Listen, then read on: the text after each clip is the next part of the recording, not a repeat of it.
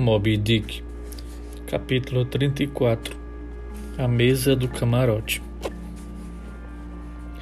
É meio-dia.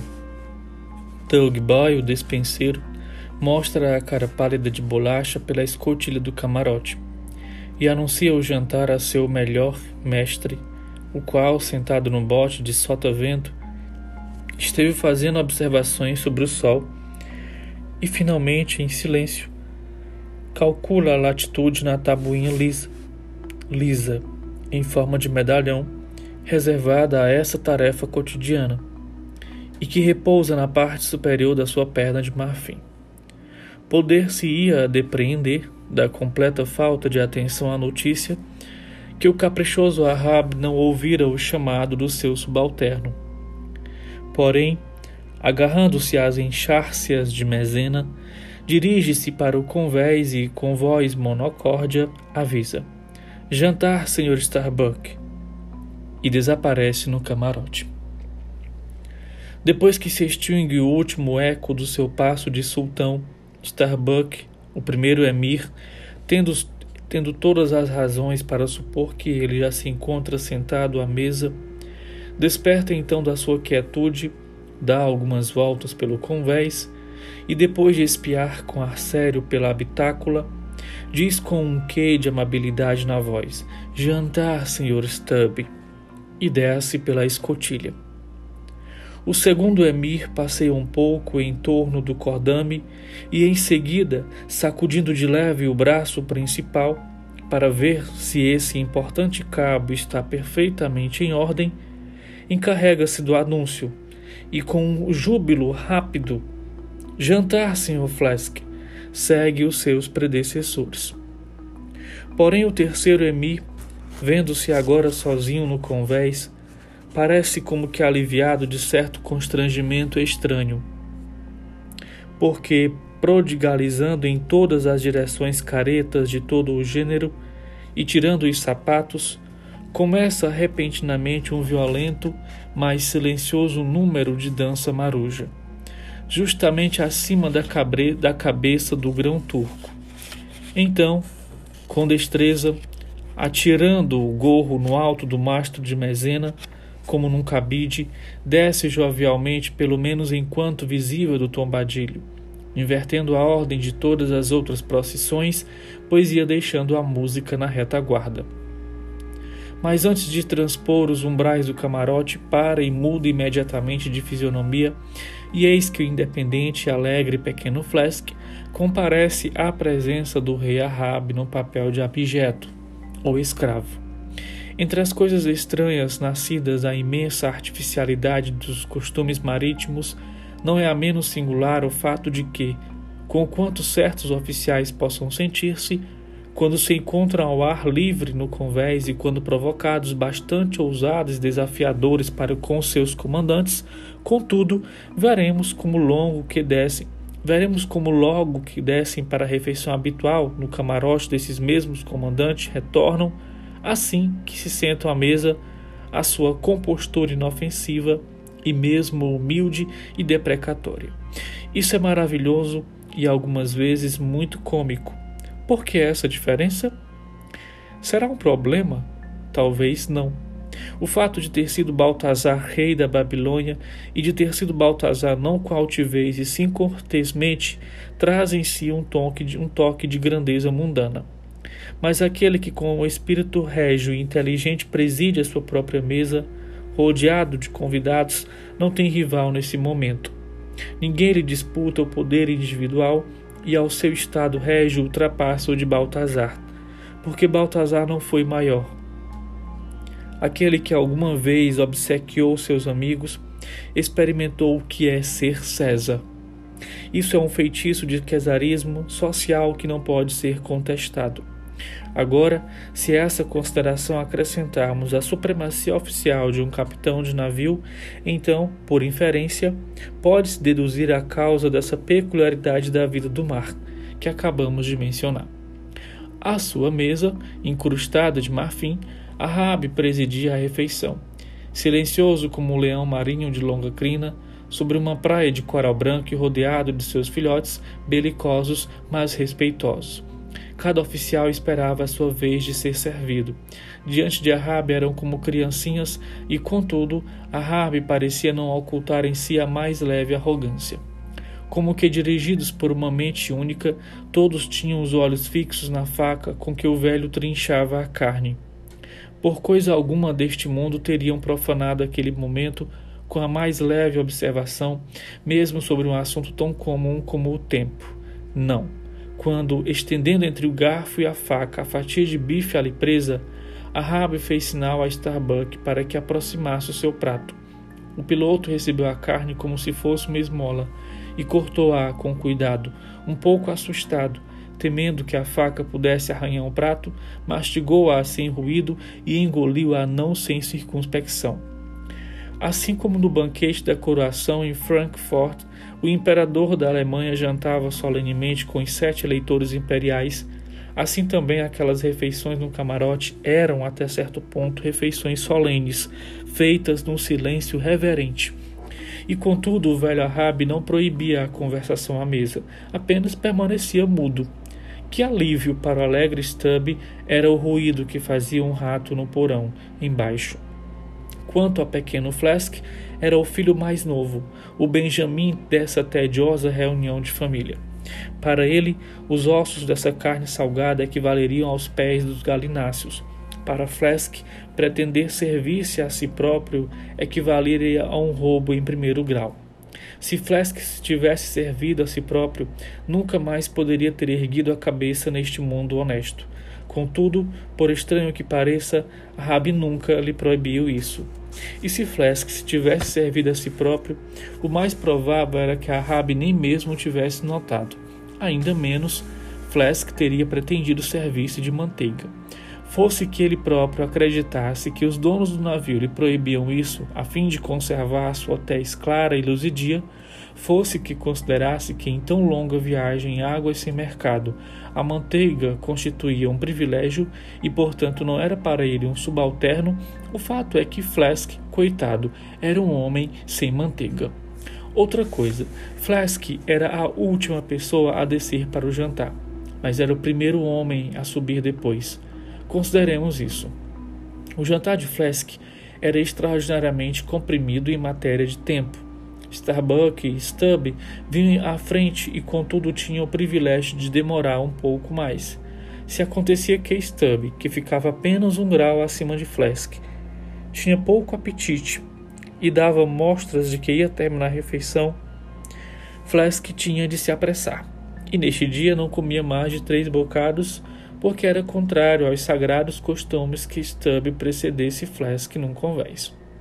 Portanto, sucedia o que Flask confessou uma vez, muito particularmente, isto é, desde que fora elevado à categoria de oficial, vivera sempre mais ou menos esfaimado. Porque o que comia não lhe saciava a fome, pelo contrário, conservava a imoral.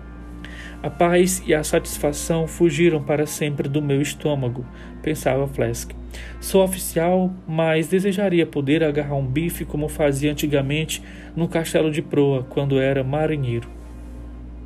São os frutos da promoção, as vaidades da glória, a insensatez da vida. Ademais, caso algum marinheiro tivesse qualquer queixa de Flask, como, é, como oficial, não precisaria mais, para obter ampla vingança, do que ir para a popa à hora do jantar, espiar pela clarabóia do camarote e ver Flask sentado estupidamente confuso diante do terrível Ahab. Ahab e os seus três pilotos formavam, pois, o que se poderia chamar a primeira mesa do camarote do Pequod. Depois que eles se retiravam, partindo em ordem inversa à da chegada, a toalha da mesa era retirada, ou antes, posta novamente às pressas pelo pálido despenseiro. Então os três arpoadores eram chamados ao festim, herdeiros que eram dos restos. Faziam provisoriamente do alto e poderoso camarote uma espécie de sala de criados. Em amplo contraste com a inibição quase intolerável e com as exigências invisíveis e incontáveis que havia na mesa do capitão, sobressaía a completa, despreocupada e fácil liberdade, a quase frenética democracia desses seres inferiores, os arpoadores. Enquanto os seus superiores, os pilotos, pareciam atemorizados diante do ruído das próprias mandíbulas à mastigação, os arpoadores mastigavam a comida com tanto prazer que ela se anunciava por si mesma. Comiam como senhores feudais. Enchiam a barriga como navios hindus que carregam especiarias o dia inteiro. Era prodigioso o apetite de Quequé e de Tachetego, e muitas vezes, para preencher os claros produzidos pelos pelas refeições anteriores, o, pá, o pálido dog boy dispunha-se a trazer um grande traçado de carne que parecia arrancado ao quarto de um sólido boi. E se não andava com rapidez, se não saltava e não marchava com um passo ágil, Tastego tinha a maneira pouco amável de apressá-lo, atirando-lhe um garfo nos ombros, a maneira de arpão. E uma vez, Dagou, no acesso repentino, avivou a memória de Dog Boy, agarrando-o e colocando a sua cabeça no fundo de uma travessa de madeira, que estava vazia, enquanto Tastego, de faca na mão, começava a traçar o círculo preliminar do escalpelamento. Era naturalmente um homenzinho trêmulo, nervosíssimo, esse mordomo de cara de bolacha, produto de um padeiro falido e de uma enfermeira de hospital. E com o imponente espetáculo do sombrio e terrível Arabe e a visita tumultuosa e periódica desses três selvagens, a vida inteira de Dog Boy era um contínuo tremor de lábios.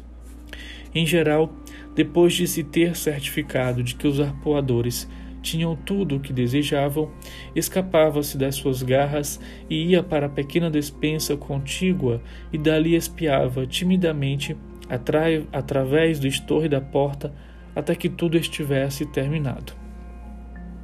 Era um verdadeiro espetáculo ver Quequé junto a Tastego opondo seus dentes limados aos do índio. Diante deles, Dagou, Dago sentado no chão, porque se se sentasse num banco, a sua cabeça chegaria até a carlinga.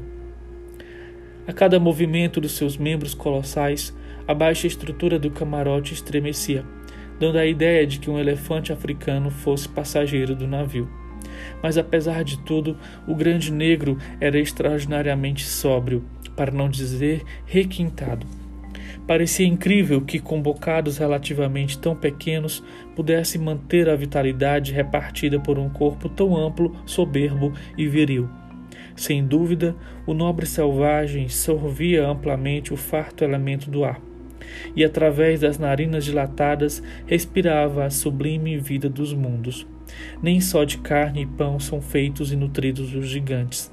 Quequé, porém, fazia ao comer um ruído violento e bárbaro com os lábios, um ruído bastante feio, de certo, de modo que o trêmulo dog boy quase dava a impressão de que o observava os seus braços magros, para ver se encontrava neles marcas dos dentes de Quequé. E quando ouvia Tastego gritar-lhe que se apresentasse para que ele lhe partisse os ossos, o simplório do despenseiro quase quebrava, com o seu tremor, a louça que rodeava na despensa. Nem também contribuíam para tranquilizá-lo as pedras de amolar que os arpoadores traziam nos bolsos e com as quais amolavam ostensivamente as facas ao jantar. Nem ele poderia esquecer que Quequé, pelo menos nos seus tempos de ilha, cometera de certo algumas indiscrições criminosas em matéria de banquetes. Pobre dog boy! Tal é a sorte do camaroteiro que serve a canibais. Não deveria trazer no braço um guardanapo, e sim um escudo. Finalmente, para seu grande contentamento, os três guerreiros da água salgada levantavam-se e partiam. Aos seus ouvidos crédulos, as fábulas, os ossos marciais dos três apoadores tilintavam a cada passo, como cimitarras mouriscas nas bainhas. Mas conquanto jantasse no camarote e vivessem nele, teoricamente os três bárbaros, que eram tudo menos sedentários nos hábitos, raramente entravam, entravam ali, exceto nas horas das refeições e quando iam dormir, ao passar em direção aos seus alojamentos particulares. Nisto, a Rab não parecia constituir exceção. A maioria dos comandantes dos baleiros americanos, que, em regra geral, creem que o camarote do navio lhes pertence de direito e que apenas por cortesia se permite que outra pessoa entre ali. Assim, pode-se dizer que na verdade que os pilotos e arpoadores do PECOD viviam mais propriamente fora do camarote do que dentro dele. Pois de certo modo, quando ali entravam, parecia com a porta da rua de uma casa, que por um momento se volta para dentro, porém é só para voltar para fora no momento seguinte e reside de modo permanente ao ar livre.